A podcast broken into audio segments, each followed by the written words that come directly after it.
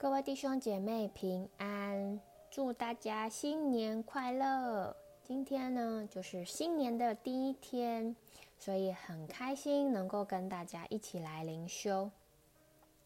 那今天的进度是在箴言的三十章的十一到三十一节，主题是四样小物却胜聪明。好，那我们先一起来祷告。亲爱的天父，谢谢你透过今天的灵修，透过你的话语，啊，让我们再次从你那里领受你的智慧、你的聪明，并且保守我们。真的在过年的这个期间里面，我们依然有你的带领，有你的同在，并且你也带领我们能够去与不论是呃家人、亲戚或是各样的关系的里面，我们也能够与人来。彼此相爱，来彰显你的爱。谢谢你，祷告是奉靠耶稣基督的名，阿门。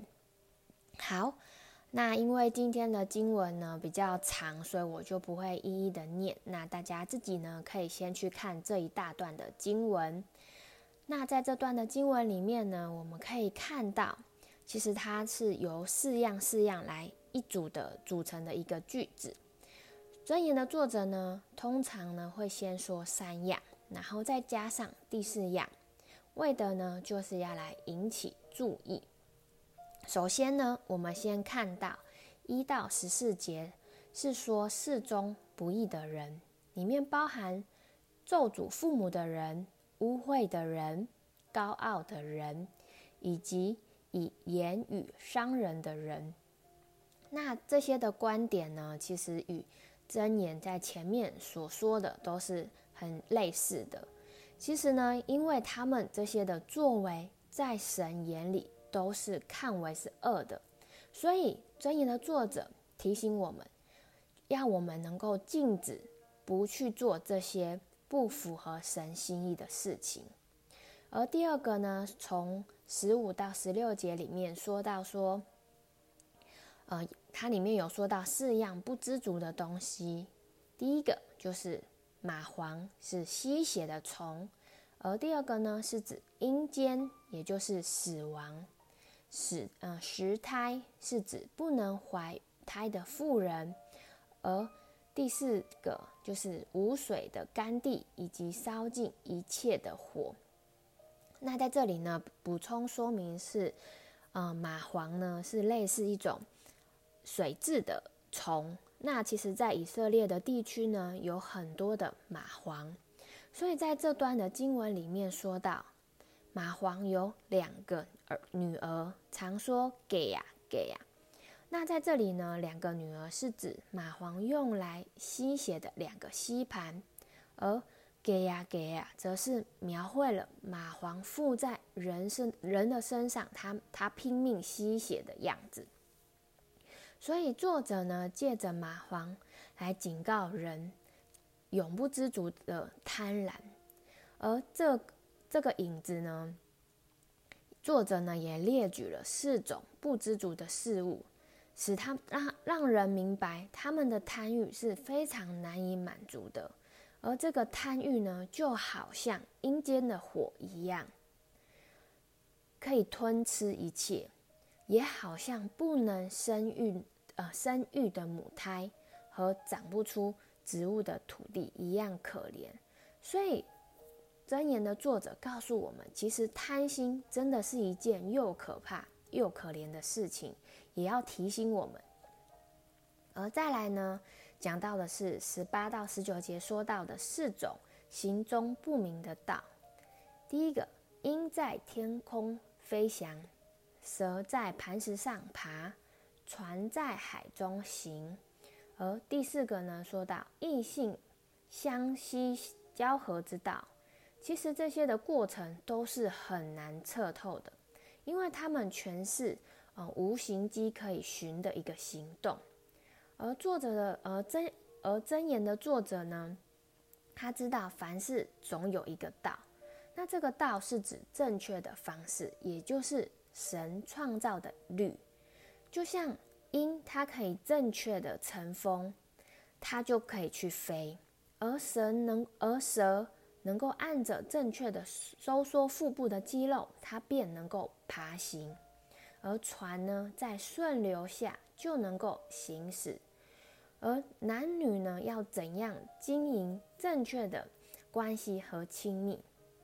所以在这些的过程里面，箴言的作者就是在提醒我们，我们能够去遵行神的道。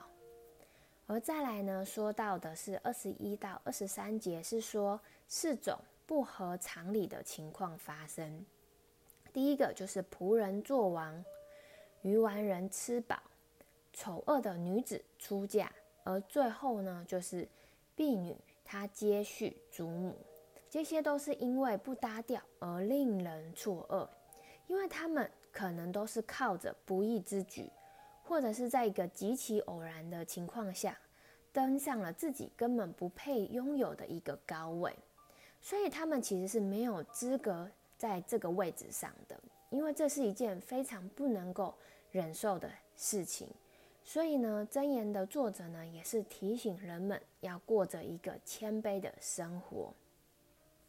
而再来呢，我们看到二十四到二十八节说到有四种小动物。它们虽小，但却有它们自己的生存之道。首先呢，蚂蚁它预先预备了食粮食，它未雨绸缪；而沙番就是类似老鼠或是兔子，它们软弱却懂得躲在坚硬的磐石之中。而蝗虫呢，它们没有君王，没有带队的，但它们却能够列队而出。而守宫，他们仅是一个爬虫，但他们却懂得择地而居，所以这些的生存智慧，实在是神放在这些生物的生命里面的。